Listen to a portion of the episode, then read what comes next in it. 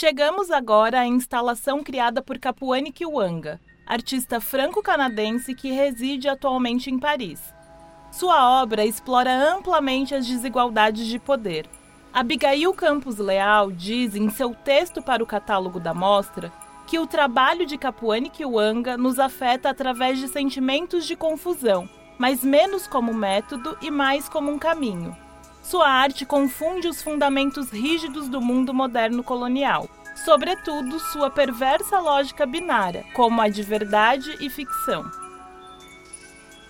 Para a 35ª Bienal, Capuane Kiwanga apresenta a instalação chamada Pink Blue, de 2017. A instalação é um corredor com paredes, teto e piso por onde podemos caminhar. Ele não possui janelas. As únicas aberturas são a entrada e, ao final, uma pequena porta aberta, por onde podemos sair.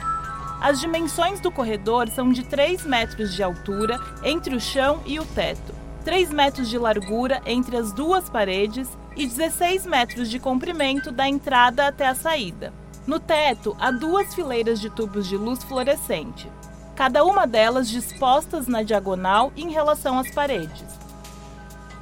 Na primeira metade do corredor, o teto, as paredes e o chão são pintados de rosa. Na segunda metade, são pintados de branco. Na porção rosa, as luzes neon do teto são brancas elas reforçam as tonalidades da cor rosa.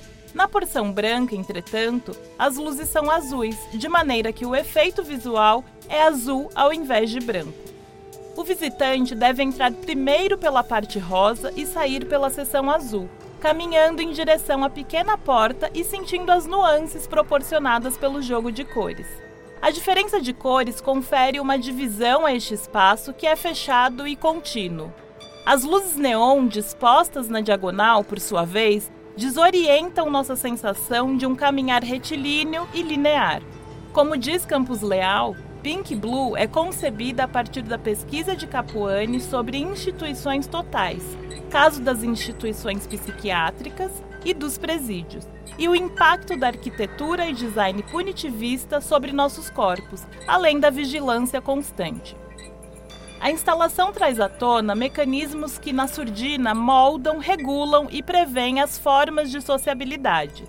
Neste caso, a cor rosa, especificamente a Baker Miller Pink, acalmaria instintos agressivos, enquanto o azul neon dificultaria a localização das veias, inibindo usuários de drogas injetáveis.